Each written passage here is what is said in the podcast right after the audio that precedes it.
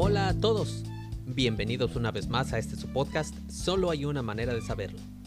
Les saluda Abraham y hoy en este episodio vamos a hablar de uno de los temas que personalmente me encantan y del que me gustaría compartirles un poco, la exploración espacial. Y el apartado de este tema, que es inmenso como el cosmos propio y del que vamos a tratar esta noche, es la primera caminata espacial. Quédate que va a estar interesante.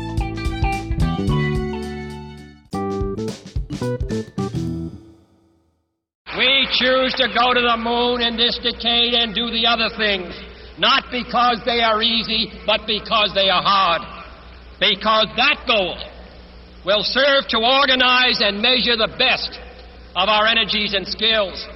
Because that challenge is one that we're willing to accept, one we are unwilling to postpone, and one we intend to win, and the others too.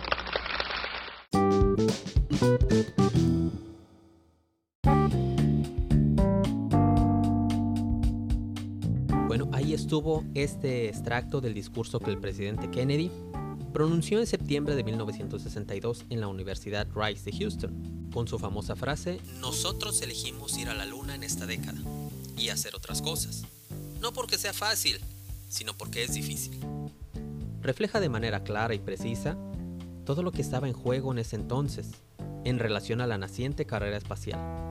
Y es que en plena Guerra Fría, la Unión Soviética había tomado la delantera de manera demoledora, humillando a Estados Unidos y frente a eso, la Casa Blanca decidió subir la apuesta, declarando pública y categóricamente que Estados Unidos sería la primera superpotencia en poner un hombre en la Luna y traerlo de regreso. Una promesa que se concretó el 21 de julio de 1969 cuando el astronauta Neil Armstrong abandonó el módulo lunar Águila, descendió por la escalerilla del vehículo y dejó impresa su huella en el suelo lunar. Aún y a pesar de los conspiranoicos, fue verdad. Antes de eso, y durante los años de la Guerra Fría, Estados Unidos y la Unión Soviética protagonizaron la primera carrera espacial de la historia. Al comienzo, Moscú se puso rápidamente a la cabeza al lanzar al espacio el primer satélite artificial, el Sputnik 1, el 1 de octubre de 1957. En noviembre de ese mismo año, es decir, un mes después, enviaron al primer ser vivo, la perrita laica. Sí, como la de Mecano. Luego, en abril del 61, Moscú sorprendió nuevamente al mundo al poner en órbita al primer ser humano, el cosmonauta Yuri Gagarin, quien regresó a la Tierra sano y salvo tras estar 108 minutos en el espacio. En junio de 1963, no satisfechos con esto, los soviéticos lograron un nuevo éxito al lograr que Valentina Tereskova fuera la primera mujer en el espacio. Todos estos logros y en general la carrera espacial nos pueden servir para llenar un montón de episodios, pero vamos a hablar del tema que nos ocupa en este podcast. En marzo de 1965, los soviéticos se anotaron un nuevo acierto al lograr la primera caminata espacial. Viene la pregunta, niñas y niños, ¿qué cosa es una caminata espacial? Bueno, cualquier actividad que implique un movimiento humano desarrollado en el espacio fuera del vehículo espacial se le llama caminata espacial, que es lo mismo que una actividad extravehicular. Es lo mismo. Para comenzar a introducirnos en el tema, vamos a hablar de la misión Voskhod 2. Voskhod, traducida del ruso, sería amanecer. El responsable de la construcción de las naves Vostok, Voskhod y la posterior Soyuz fue Sergei Pavlovich Korolev, que fue un ingeniero y diseñador de cohetes soviético. Paréntesis. Recordemos que los primeros artefactos espaciales eran literalmente cohetes militares a los que se les había retirado la carga explosiva y se les acopló una cabina de mando. Continuamos. Aquí también quiero hablar de algo muy curioso. Los soviéticos, aun y cuando su tecnología era inferior, apostaba porque todos los procesos de sus naves fueran automáticos. Esto para que los tripulantes de las naves fueran ingenieros con formación científica, a quienes se les daba entrenamiento como pilotos, caso contrario a los programas de la NASA, que aunque su tecnología era superior, sus naves eran diseñadas en base a los pilotos, a quienes se les daba una formación rápida de ingeniería y ciencia. Esto, claro, a la larga, le supuso una ventaja a los Estados Unidos, a la hora del alunizaje, ya que Armstrong tuvo que hacer cambios de última hora para que su descenso fuera exitoso. Pero eso es tema para otro podcast. Estas naves Vostok fueron las mismas que llevaron a Yuri Gagarin al espacio y que fueron pensadas para un solo ocupante. Estas fueron modificadas para que pudieran albergar a dos tripulantes y hasta tres tripulantes en una ocasión.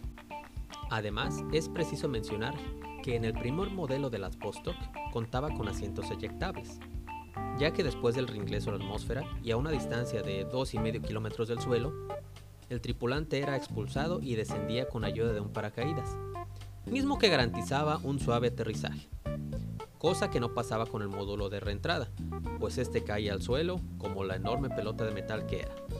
Otra modificación importante para las naves Boshot y que fue pensada especialmente para esta misión fue el agregado de una esclusa inflable. ¿Cómo es esto de una esclusa inflable? Van a preguntar. Bueno, voy a tratar de describir lo mejor que pueda esta nave, la Boshot 2. Imaginemos una esfera estilo la nave de los Saiyajin en la que llegó Vegeta a la Tierra. Una esfera, una esfera de metal. Esta esfera era la cápsula de mando, mismo que por debajo tenía los retrocohetes con una forma de cono con la punta hacia abajo. Y en la parte superior de la esfera tenía una especie de cilindro donde llevaba algunos aditamentos como una cámara de video. Si mi descripción es muy vaga, puedes buscarlo en Google como PostHot con K y H o PostHot con K y J, te va a aparecer de las dos maneras. La esfera que como les comenté era el módulo donde iban los cosmonautas, y a donde iba fijada la esclusa inflable, que era un tipo de acordeón, un acordeón de tela que al desplegarse formaba un cilindro donde el cosmonauta esperaba la despresurización, la salida al espacio, la presurización de nuevo y su posterior reingreso al módulo. Suena fácil, así lo pensaron los soviéticos, pero cabe señalar que el vuelo de la Voskhod 2, con la cámara de esclusa de aire y la tripulación a bordo, era arriesgado ya que no era posible probar previamente el funcionamiento de todos los sistemas. Al día de hoy, algunos la consideran como la nave más peligrosa sobre la que se ha viajado al espacio. El 22 de febrero de 1965, menos de un mes antes del vuelo de Leonov, la nave no tripulada Cosmos 57, que era una copia de la Voskhod 2, explotó durante un vuelo de prueba debido a un comando de autodestrucción erróneo. No sé por qué razón tenían un comando de autodestrucción, pero ahí estaba.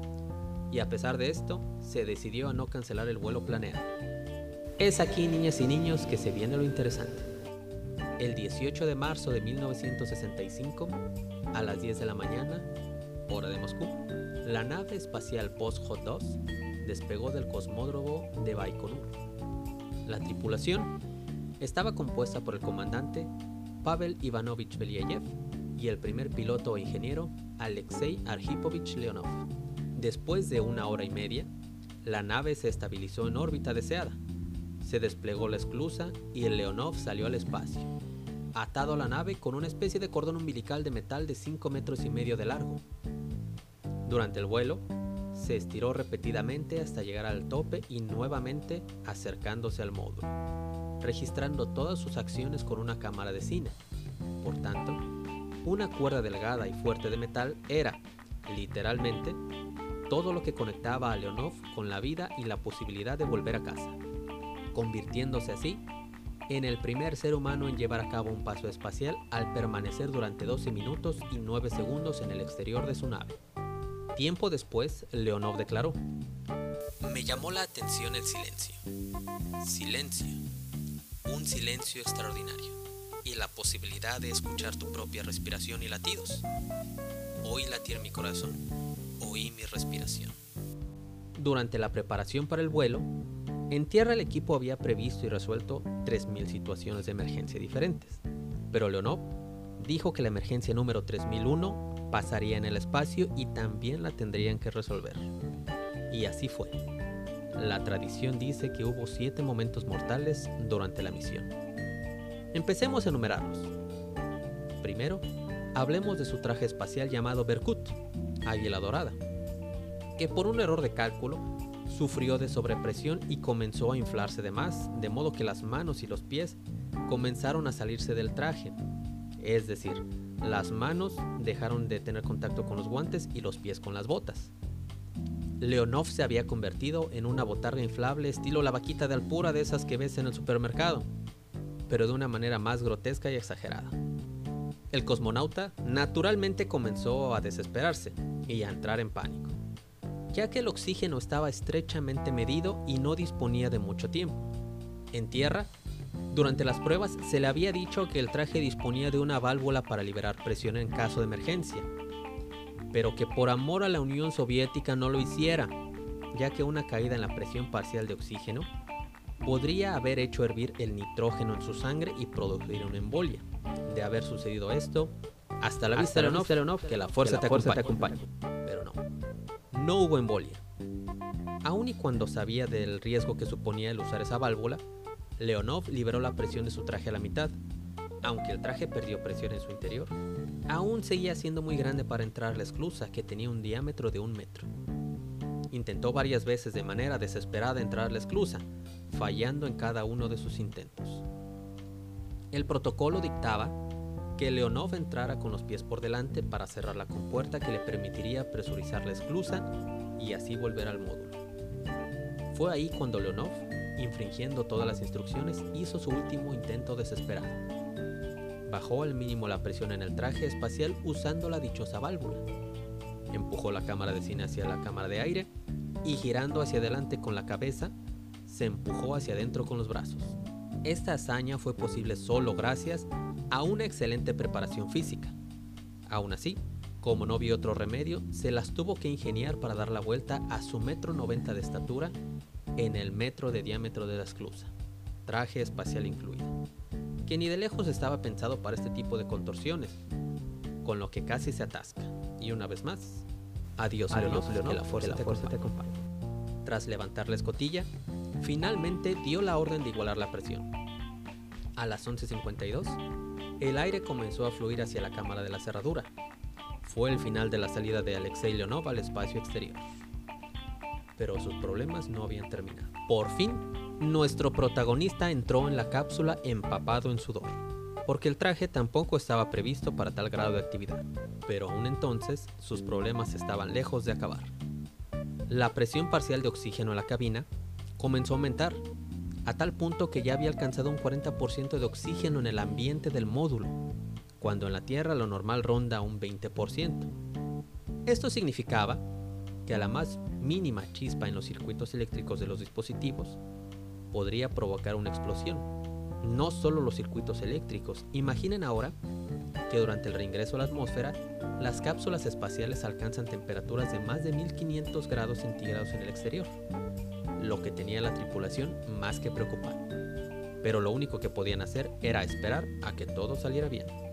Mientras los camaradas estaban entretenidos con el aumento del oxígeno, los procesos automáticos siguieron su curso, y el siguiente paso era que la esclusa debía desprenderse, y una vez que lo hizo, la tripulación se disponía a emprender el regreso a la Tierra. El sistema de retrocohetes que generaría el frenado y el subsecuente impulso para el reingreso por alguna mística, mágica y misteriosa razón, oh sorpresa, no funcionaron. Razón por la cual tuvieron que hacer el encendido manual de los cohetes. Desde tierra, se les pidió que se orientaran mirando por las pequeñas ventanas que poseía la sonda, para que el impulso fuera realmente hacia la Tierra y no hacia lo profundo del espacio. Beliayev orientó el módulo en la dirección correcta, pero no exacta. Terminaron tomando tierra a unos varios miles de kilómetros de distancia de donde se les esperaba.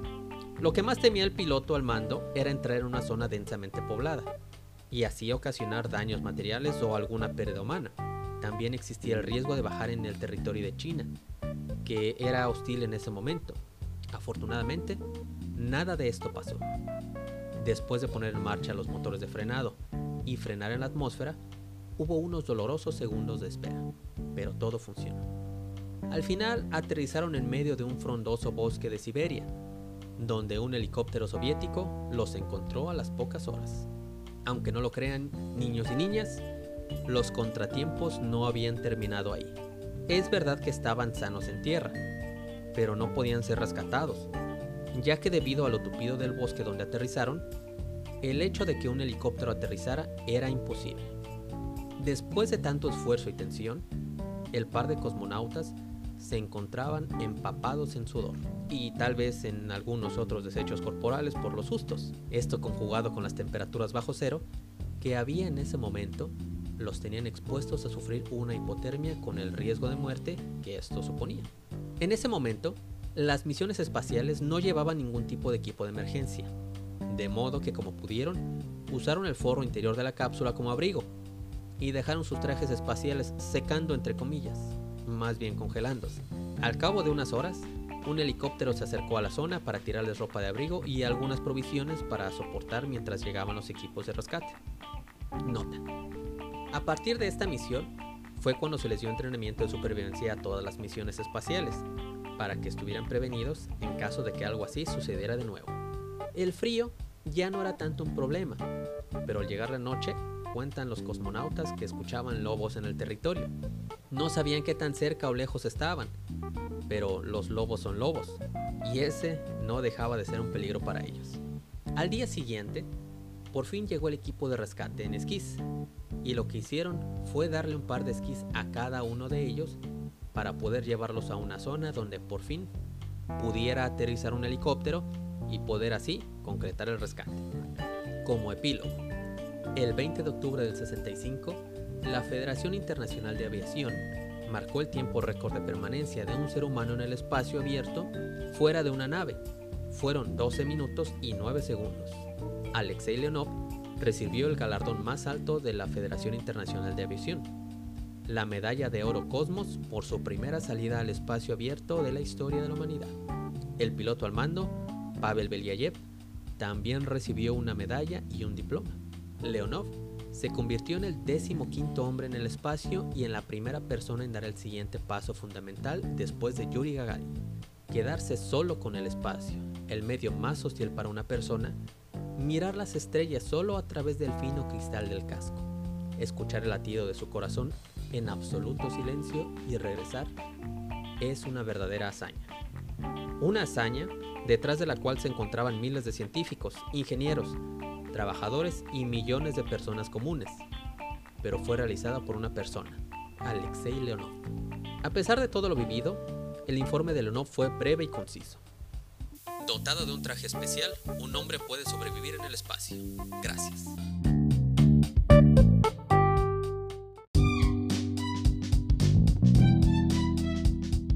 Hasta aquí el episodio de hoy, niñas y niños. Gracias por escucharlo y ya saben, si les gustó, compartan con sus amigos. Si tienen algún comentario, duda, pregunta, queja o simplemente quieres ponerte en contacto conmigo, en la descripción de este podcast están los enlaces para que puedas hacerlo. Yo soy Abraham y esto fue Solo hay una manera de saberlo, hablando de todos para todos. Hasta la próxima. Los dejo con unas palabras de Garik Israelian, un astrofísico y científico armenio. Chao.